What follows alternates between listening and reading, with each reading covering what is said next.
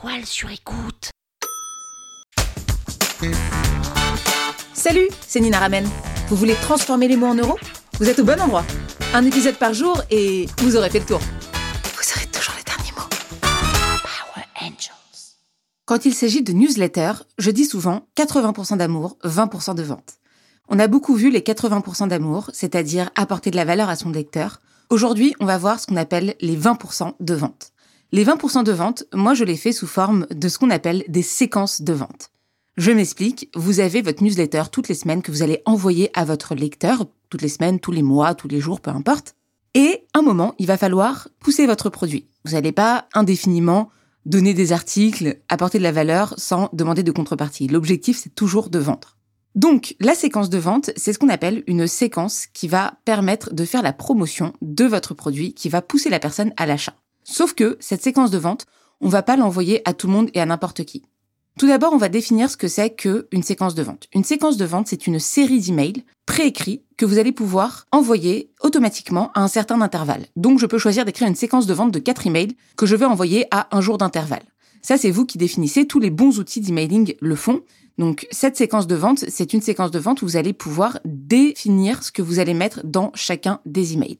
Dans la séquence de vente qui me permettent de vendre mon produit, comment transformer son audience en chiffre d'affaires, j'ai quatre emails qui partent à un jour d'intervalle.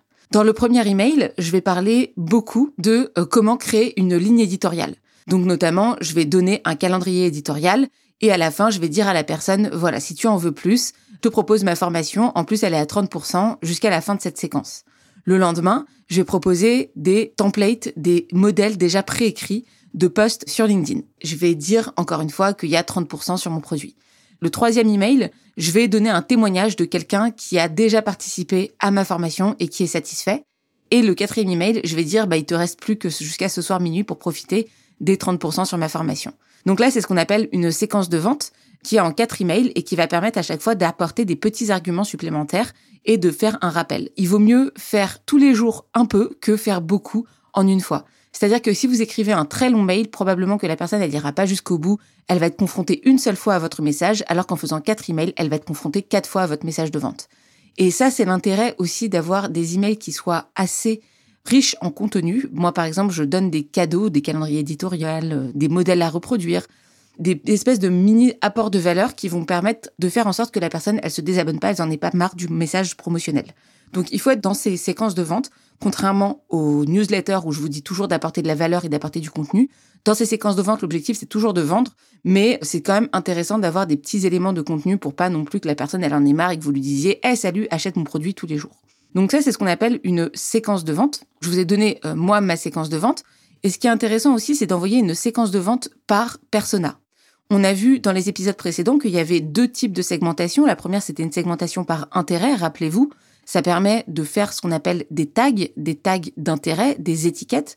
Donc vous allez pouvoir coller des étiquettes aux gens qui sont dans votre base. Par exemple, vous savez identifier les directeurs commerciaux des directeurs marketing, de ceux de la compta, des RH, parce que vous avez utilisé ce système de tags. Et vous savez aussi le scoring. Vous savez les personnes qui vous ont beaucoup, beaucoup lu et beaucoup, beaucoup engagé avec vos contenus que euh, les personnes qui ne vous ouvrent jamais. Ça, c'est des choses qu'on a vues dans les épisodes précédents. Donc, votre séquence de vente, vous avez plutôt intérêt à l'envoyer aux gens qui ont un score élevé et sur une thématique précise. Je m'explique, là, je vous ai parlé de ma séquence de vente sur LinkedIn et euh, sur la création de contenu. Mais j'ai aussi une séquence de vente qui est spécifique aux newsletters, à comment rédiger sa newsletter. Pourquoi? Parce que cette séquence de vente, je sais qu'elle s'adresse uniquement à des gens qui ont des problématiques spécifiques à la newsletter. Ils n'ont pas forcément envie de parler de storytelling, ils n'ont pas forcément envie de parler de LinkedIn, ils n'ont pas forcément envie de parler de page de vente. Et j'ai aussi une séquence dédiée uniquement à la rédaction de pages de vente. Et là, bah, ça va pousser le produit plutôt orienté sur la partie page de vente. Parce que vous avez plutôt intérêt à donner à la personne les arguments qui lui correspondent en tant que persona. Vous n'allez pas du tout parler de la même manière à un directeur d'équipe qu'à quelqu'un qui est opérationnel. Un directeur commercial aura comme problématique de recruter une équipe. Alors que si vous envoyez un message sur comment recruter une équipe à un commercial, il s'en fiche, c'est pas son problème. Lui, son problème, c'est faire son chiffre d'affaires toutes les semaines. Là, vous voyez que vous allez appuyer sur des arguments de vente qui vont être différents en fonction de votre persona. Donc, le directeur commercial, on va plutôt lui envoyer une séquence sur comment bien manager son équipe, comment suivre les bons indicateurs, comment recruter une équipe, comment la fidéliser.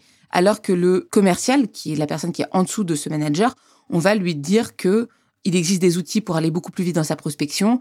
Euh, on va lui parler des techniques pour rapidement annoncer un prix à l'oral et que ce soit efficace.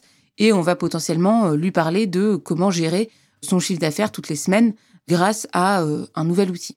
Donc là, vous voyez qu'on a deux personas différentes avec des arguments de vente différents et ça, c'est ce qui va jouer dans la séquence de vente. Donc, je répète, cette séquence de vente, elle est importante, elle est automatisée, c'est-à-dire que vous allez avoir quatre emails préprogrammés qui va vous permettre, vous, de vous alléger votre charge mentale et pas avoir besoin de renvoyer un email de relance à chaque fois. Donc ça, c'est ce qu'on appelle la partie automatisation de la séquence. C'est pour ça qu'on appelle ça une séquence et pas un email. Premièrement. Deuxièmement, elle va être segmentée. Donc vous allez envoyer la bonne séquence en fonction de votre persona.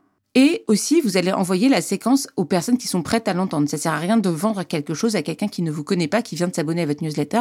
C'est trop tôt. Laissez la personne vous connaître, ouvrir quelques emails. Et ça, c'est ce que vous pouvez identifier grâce au scoring. Dans les newsletters, 20% de vente, 80% d'amour. Les 20% de vente, je vous invite à faire ce qu'on appelle des séquences de vente.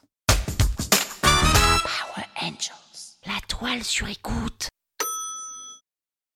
Vous avez aimé ce podcast? Sachez que ce n'est qu'un pour cent de ce que je partage gratuitement. Si vous voulez en savoir plus, abonnez-vous à ma newsletter, le lien est en description. Vous aurez chaque semaine des cours, des exercices et des tutos pour améliorer votre écriture de vente, pour améliorer votre copywriting. Je vous dis à tout de suite.